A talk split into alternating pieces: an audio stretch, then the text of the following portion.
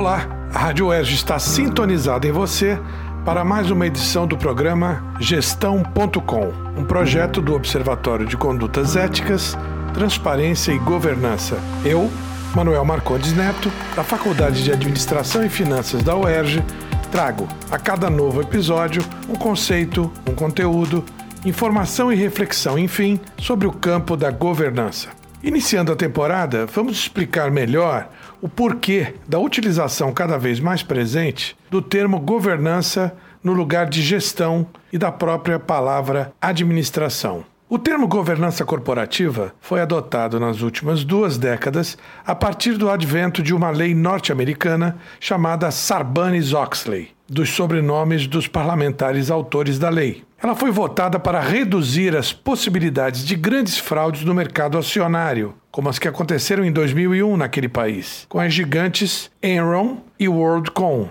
Era preciso aumentar os controles e impedir que indivíduos muito poderosos conseguissem tomar decisões temerárias sem que ninguém de seu entorno notasse, trazendo enormes prejuízos a investidores da Bolsa de Valores.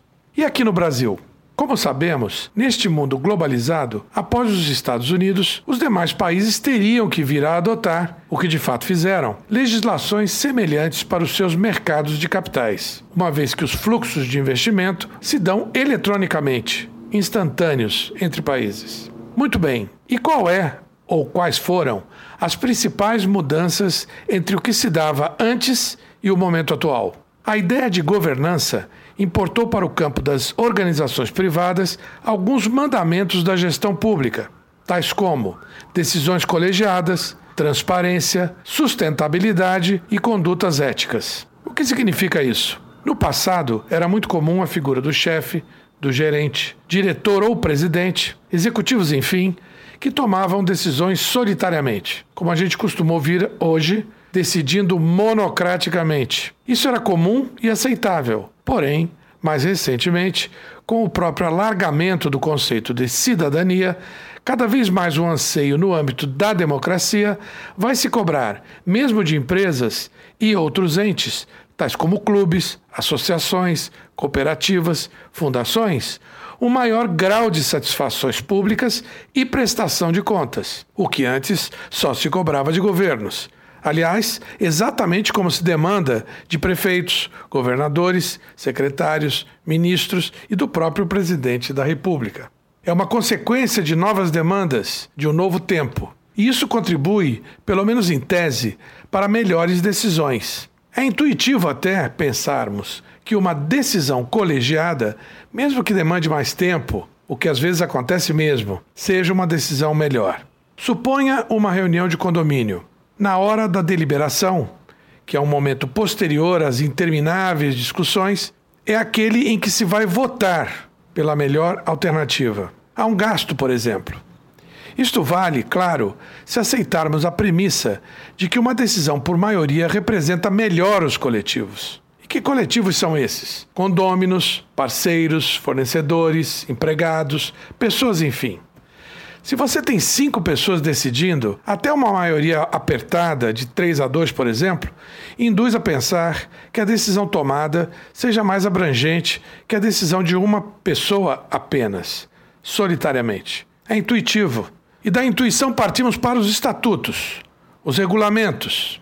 E hoje se acredita muito mais nas vantagens das decisões colegiadas sobre as individuais. Um dos pilares da governança, transparência. E olha que vamos falar mais sobre isso no futuro. É um pilar da governança ao lado de outro, o da sustentabilidade, de que também trataremos melhor aqui no gestão.com. A transparência é a propriedade de oferecer visibilidade à gestão ou prestar satisfações públicas. Governos, empresas e ONGs devem se mostrar de modo transparente ao público. É como num edifício envidraçado, em que você vê, de fora, a configuração dos andares. Uns são corridos, outros com salas, outros com baias. A gestão transparente é aquela que, devido a um esforço, se presta contas por meio de números, relatórios, escritos, publicados, a tempo e a hora, para que se possa confiar numa dada gestão. Como adquirir ações de um negócio no escuro. Se você não tem informação sobre o desempenho comercial, financeiro, econômico da empresa, como fica? Hoje, os relatórios costumam ser trimestrais. Importante: quanto maior a oferta de informação, mais transparente é a organização. É o que denominamos transparência ativa. Diferente daquela situação em que a organização joga sobre as costas de quem pede a busca da informação. Olha, vai lá no relatório tal, no arquivo tal, nós já publicamos. Por fim, para uma conduta ética, é relevante salientar que cada setor tem um conjunto de melhores práticas, legais ou infraconstitucionais, e até normas particulares. Observe as profissões regulamentadas, por exemplo, com conselhos e legislações específicas. OAB, CREA, CRM. Tais códigos definem melhores práticas, no caso, respectivamente, para advogados, engenheiros e médicos. É dado, pois, a esses profissionais seguir tais práticas. Outras atividades podem não ter regramento em lei, mas nesses casos, os próprios setores, ou pelo menos as organizações individuais, estabelecem seus próprios códigos de conduta ética, os quais têm que ser publicados para que o cliente, o usuário, o consumidor ou o contribuinte possam verificar se aquilo que está especificado, como deveria ser feito, é o que acontece no balcão, na ponta do atendimento.